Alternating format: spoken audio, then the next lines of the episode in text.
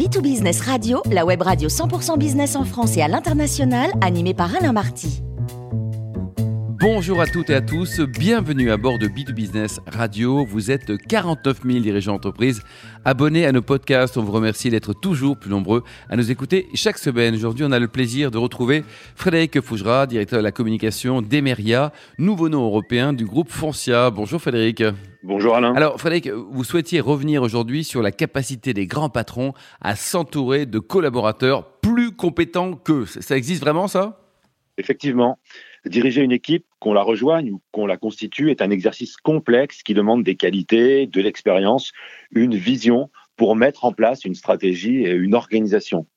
Il faut donc savoir s'entourer de celles et ceux qui disposent des expertises nécessaires à la réalisation de ces objectifs, des compétences complémentaires aux siennes, notamment des compétences techniques, pour créer une force collective qui permettra autant d'administrer et développer que d'innover, performer et se dépasser. Frédéric, un, dirigeant n'a-t-il pas quand même un besoin de tout maîtriser pour savoir où va son entreprise? Pour un dirigeant ou une dirigeante, le risque, ou la faiblesse d'ailleurs, est de chercher à recruter des personnes moins compétentes, parfois sans même le réaliser, afin qu'elles ne lui fassent pas d'ombre, ou pour se donner l'illusion de toujours tout maîtriser. Plus inquiétante, dans une, fonction de direction ou de direction générale, est la personne persuadée de maîtriser toutes les compétences de l'entreprise et de tout savoir mieux que ses équipes. Mais celui ou celle qui est aveuglé par son ego, au point de se croire plus compétente que ses équipes, ne relève pas, à mon avis, de la classe des grands patrons. Frédéric, réussir ses premiers pas à la tête d'une nouvelle équipe, ça passe par quoi? Réussir ses premiers pas à la tête d'une nouvelle équipe est assurément un exercice délicat, qui demande de faire preuve de subtilité. Il faut se conformer à un esprit, à une culture, tout en apportant ses compétences et sa personnalité. Il y a donc de bonnes attitudes à privilégier, mais aussi des erreurs à éviter. Celui ou celle qui arrive tête baissée dans un nouvel environnement professionnel, trop sûr de son savoir, voire de tout savoir, risque d'hypothéquer son image auprès de ses équipes comme auprès de ses pairs. Ce mauvais départ ne sera peut-être pas sans conséquence sur ses résultats et pourra même affecter durablement sa position et ses performances. Si l'empathie demeure une qualité essentielle du manager, nécessitant parfois un travail sur soi, indispensable à un certain niveau de responsabilité, la réussite de l'intégration dans l'entreprise peut s'articuler autour de trois mots-clés observation, humilité et énergie. Et sinon, le, bon comportement quand on arrive à la tête d'une équipe, euh, c'est donc l'observation. On commence par observer. Observer, c'est comprendre. On peut avoir travaillé des semaines ou des mois sur les chiffres et l'organisation d'une entreprise. On ne la connaîtra vraiment que le jour où on y sera plongé physiquement et durablement.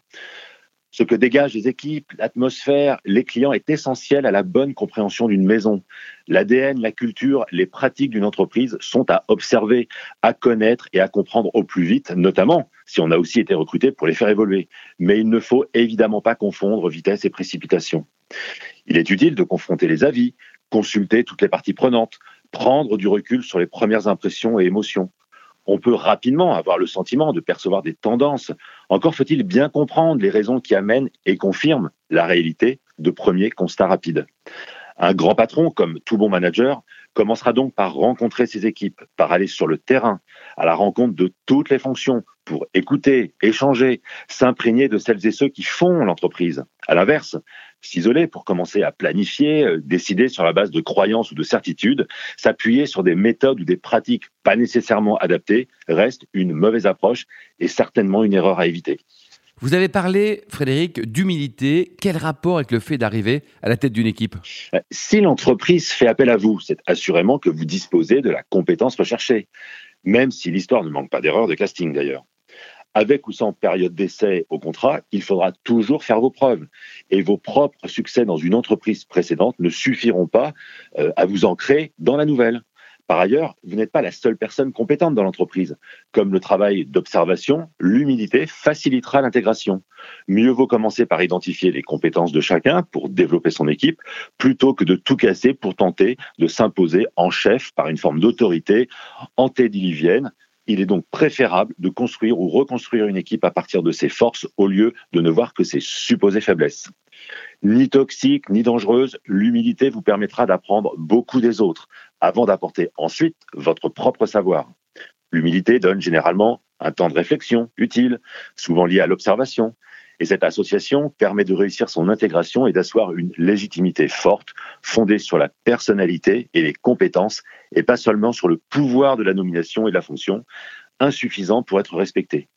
L'humilité et la force d'un dirigeant, c'est donc aussi de savoir s'entourer de personnes plus compétentes que lui dans leur domaine respectif, notamment plus compétentes techniquement. Alors Frédéric, c'est vrai, mais quand il y a un ou une nouvelle arrivante, il peut y avoir certes des craintes, mais également des attentes. Vous avez raison. La principale crainte est généralement celle du changement, déstabilisant et potentiellement menaçant pour sa situation personnelle au sein de l'équipe ou de l'entreprise. La première attente, elle, est souvent celle de l'énergie nouvelle que pourrait insuffler un nouvel arrivant. Cette énergie, porteuse d'ambition, de renouveau, doit motiver les équipes, les engager sur une nouvelle dynamique, de nouveaux projets qui donneront ou redonneront rapidement du sens à leur mission et les conforteront dans leur rôle au sein même de l'organisation. Mais attention, cette nouvelle énergie, pour être durable, ne peut pas s'inscrire uniquement dans le cadre d'effets d'annonce. Elle doit envelopper à la fois les ambitions de développement de l'entreprise et la considération portée aux collaborateurs et aux collaboratrices. Elle doit porter les équipes pour leur permettre de se dépasser, notamment grâce à une stratégie partagée, des échanges réguliers avec le management et aussi une communication maîtrisée. Et quelle conclusion alors? En conclusion, le défi à relever pour s'intégrer avec succès dans une nouvelle équipe à diriger, c'est pour commencer être attentif à tout et à tous, sans nécessairement chercher à se mettre en avant, tout en sachant transmettre son enthousiasme. Diriger, c'est avoir la responsabilité d'embarquer et guider les équipes, de les animer et surtout de décider et non de tout savoir ou savoir tout faire. En s'appuyant sur trois forces, l'observation, l'humilité et l'énergie, et en veillant à ne pas se laisser submerger par son ego, on a toutes les chances de parvenir à poser les fondations solides d'équipes motivées, engagées, performantes, qui se, sentiront menées par un dirigeant ou une dirigeante respectable et respecté. Merci beaucoup Frédéric Fougera pour cette belle chronique. Je rappelle qu'on a le plaisir de vous accueillir régulièrement à bord de B2Business Radio.